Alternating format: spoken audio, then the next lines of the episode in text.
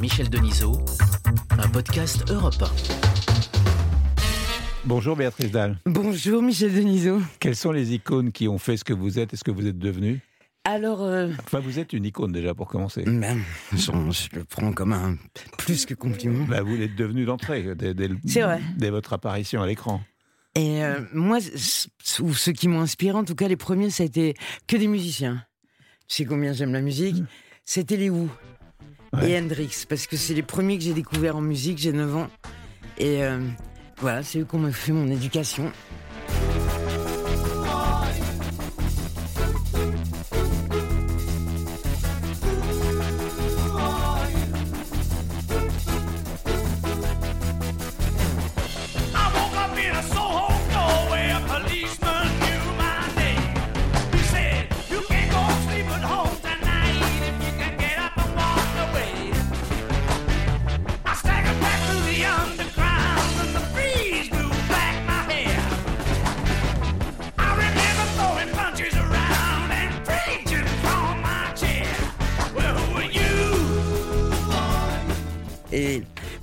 Sais pourquoi j'aime les mecs mecs qui ont l'air toxico, parce que Bowie, il était tout mec, tu sais, il avait l'air d'un toxico.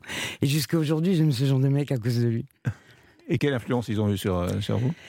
Bah, j'ai su tout de suite que c'était la musique, voilà, moi, c'est- je, je n'aime que le rock, quoi. Non, j'aime aussi la musique classique, mais euh, euh, moi, sans musique, je pourrais pas vivre. C'est pas possible. Alors, vous avez cité de, bon, de- de- deux exemples, j'imagine qu'il y en a d'autres qui sont icônes, iconiques dans, dans votre vie. Euh, vous êtes Des écrivains, des peintres, des, Ouais, des actrices aussi euh, des actrices. Alors moi, il y a plein d'actrices que j'adore. Maintenant, comme icône, euh, tu sais, on- souvent on utilise le mot génie Mhm. pour un, très grand acteur. Pour... Et euh, je trouve ce mot un peu galvaudé. Quoi. Pour moi, génie, c'est Mozart. Après, il y a de super grands interprètes. Mais j'ai jamais envie de ressembler à une actrice, tu vois. J'adorais Marlène Dietrich, par exemple, mais quel intérêt de ressembler à Marlène Dietrich? Elle a existé, on fera pas mieux qu'elle. Non, moi, c'était des musiciens, des poètes et des peintres. Mais dans les actrices, il y en a qui ont compté quand même. Bon, Annie Girardot, par exemple. Ah, qui, parce que c'est une femme merveilleuse. Ah, il y la, a plein d'actrices que je trouve incroyables. Mais vous euh, appelait la mauvaise herbe. Anna La mauvaise herbe, c'est ça Sylvana Mangano, parce Ouais. que Pasolini oblige. Pasolini, c'est- c'était la, une révélation euh, Ouais. très tôt. Vous aviez 17 ans quand vous Ouais, avez vu. ouais, ouais. C'est mon premier mari qui m'a amené voir euh, euh, les 120 journées de Sodome. Et euh, je suis tellement jeune que je suis pas sûr que je comprends tout. Mais en tout cas, je suis interpellé. Je comprends quand même que c'est le plus grand film sur le fascisme qu'il y a jamais eu. Quoi. Et aujourd'hui, on se choque de tout. Tu mets un, un post sur les réseaux sociaux, c'est un crime contre l'humanité. Mais comment ce film serait possible aujourd'hui quoi? Ouais. et, euh, et je pense que Pasolini, quand tu vois Scorsese, Coppola, tous les grands metteurs en scène sont tous, euh, ils ont un dieu, c'est Pasolini. Quoi. C'est à ce moment-là que vous avez eu euh, envie d'être actrice Non, j'ai jamais eu envie d'être actrice. Ça m'est arrivé par hasard. Tu connais l'histoire avec. Dominique, mais j'avais jamais eu ce rêve-là en tout cas. Tu sais, je suis pas du tout d'un un milieu euh, showbiz ou truc, donc euh, je fréquentais pas. du- Moi, moi, je, je n'avais que des musiciens autour de moi. Je vivais dans des squats avec des musiciens. Et Dominique Besnéard, auquel vous faites référence, donc, qui vous a découverte, Ouais. euh, qui vous a amené au cinéma et donc amené à 37.2. Et... Pourquoi tu me vois C'est trop bizarre. Ouais, D'accord. et donc, euh, euh, il il te surnommait Beyrouth. Non, c'est pas une surnommée Beyrouth. Il disait Béatrice Dalle s'occuper d'elle, c'est comme faire le Vietnam. Mais après, il rajoutait Mais c'est aussi ma plus belle rencontre. Très bien. Ouais, c'est vrai, parce que je lui ai fait, je lui ai fait la misère, Dominique. J'ai tellement fait de choses qui pouvaient le heurter euh, que pour tous les autres gens de la planète, je m'en fiche. Du moment que je fais pas de mal à quelqu'un, physiquement, moralement, je m'en fous, c'est ma vie. Mais euh, s'il y a une- seule personne à qui je regrette d'av- d'avoir blessé souvent, c'est lui. Pourquoi? Bah parce que tu sais, il y a des choses, lui, c'est pas son monde, quoi. Quand, quand j'étais dans la cam, Dominique, une cam super grave, euh, du crack ou un, un, un ouin, j'y vois pas la différence. C'est pas son monde. Et il s'est tellement inquiété pour moi, il a tellement eu peur. euh, Mais- Comme, un, comme un père, comme un... Mais parce que tu as pris beaucoup de risques. Bah, moi, je trouvais pas. Moi, Ouais. j'ai jamais pris ça parce que j'allais mal. On entend toujours, tu as mal, t'as as besoin d'un truc palliatif pour. euh, non, c'était juste pour rigoler plus, quoi. Est-ce que la drogue est une icône? Euh, ouais. bah ouais, sinon, ça serait vachement facile de s'en passer, de s'en débarrasser, quoi. Et on peut s'en débarrasser ou- Ouais, ouais. Mais moi, de la chance que j'ai eue, c'est que j'ai plus aimé ça du jour au lendemain. Sinon, je sais pas si j'aurais eu la volonté, puisque j'aimais tellement ça. Mhm.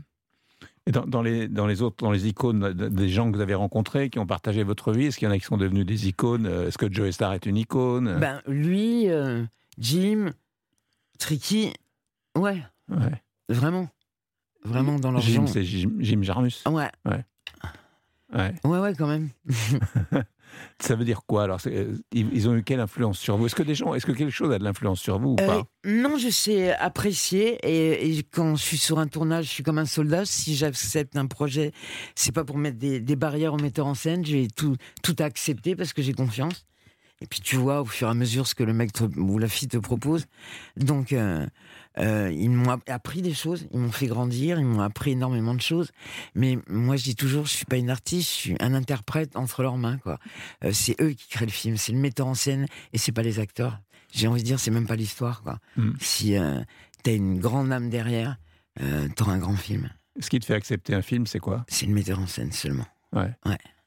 Ouais, parce que tu prends le même scénario, tu prends un film de Kubrick avec un, un metteur en scène nul, ça fera un film tout naze, quoi. Mm. Et euh, c'est- le regard de Kubrick sur, euh, sur, sur une idée, sur euh, un message qu'il veut faire passer, mais c'est comme un peintre. Un peintre euh, euh, qui peigne des fleurs, qu'est-ce qu'on en a à foutre d'un bouquet de fleurs? C'est joli euh, dans un salon, quoi.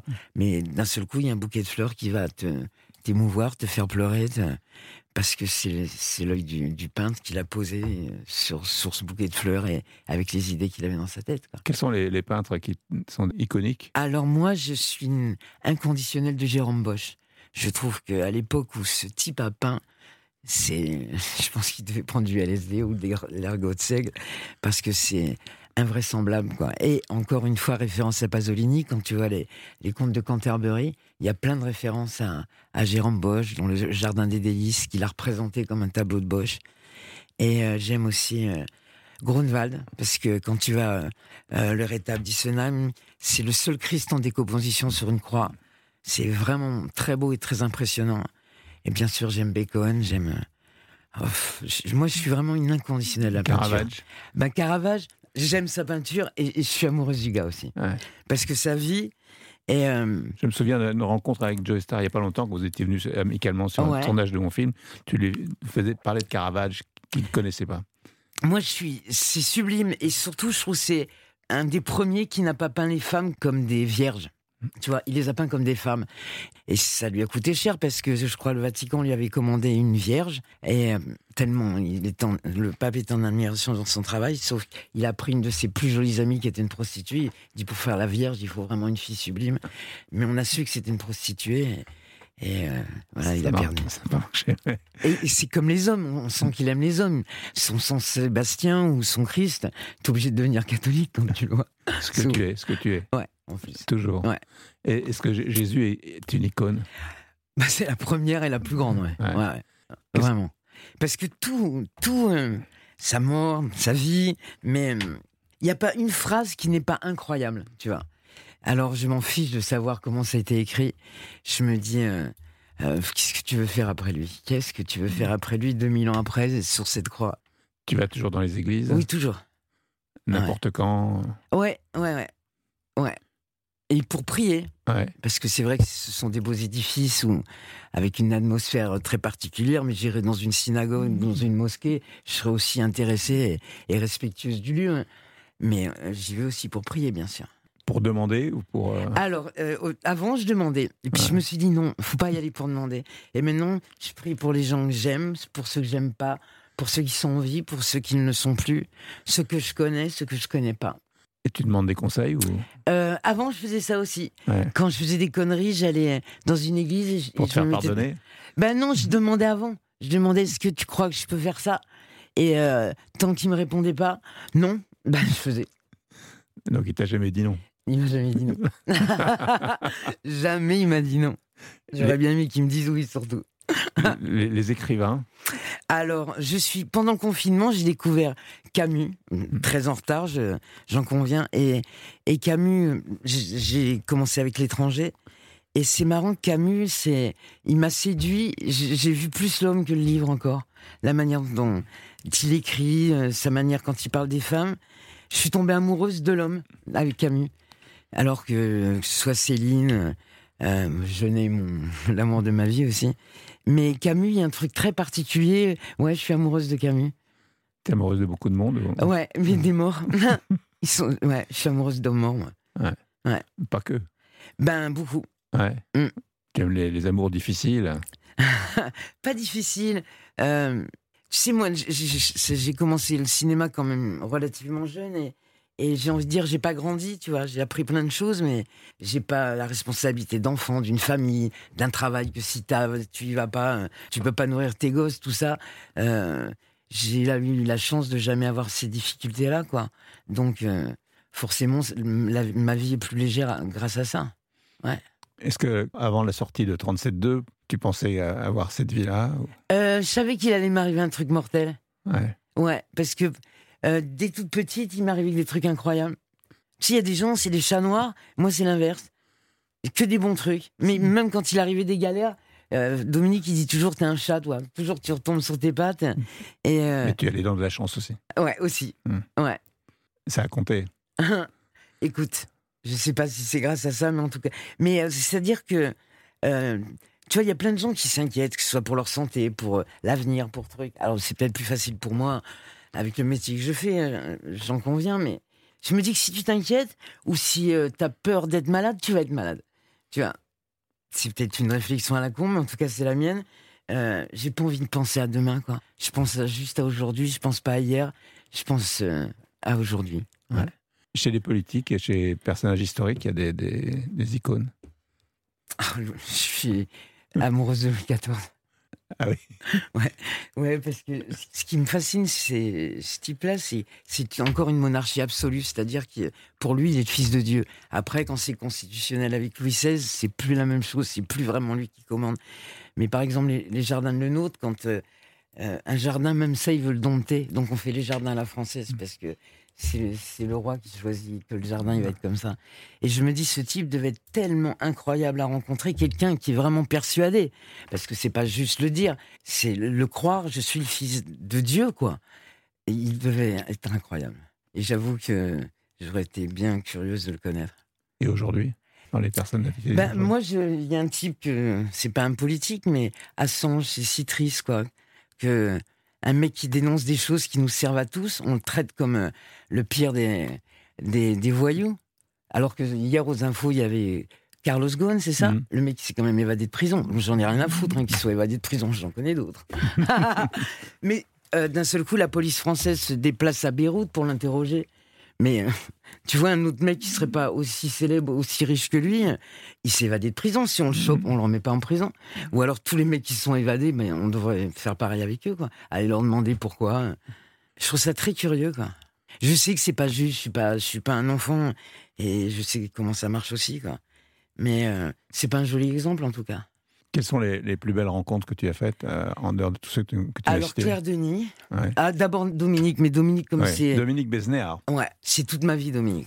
Et euh, Claire Denis, Virginie, des pentes. Ouais, et euh, plein de metteurs en scène avec qui j'ai tourné, vraiment.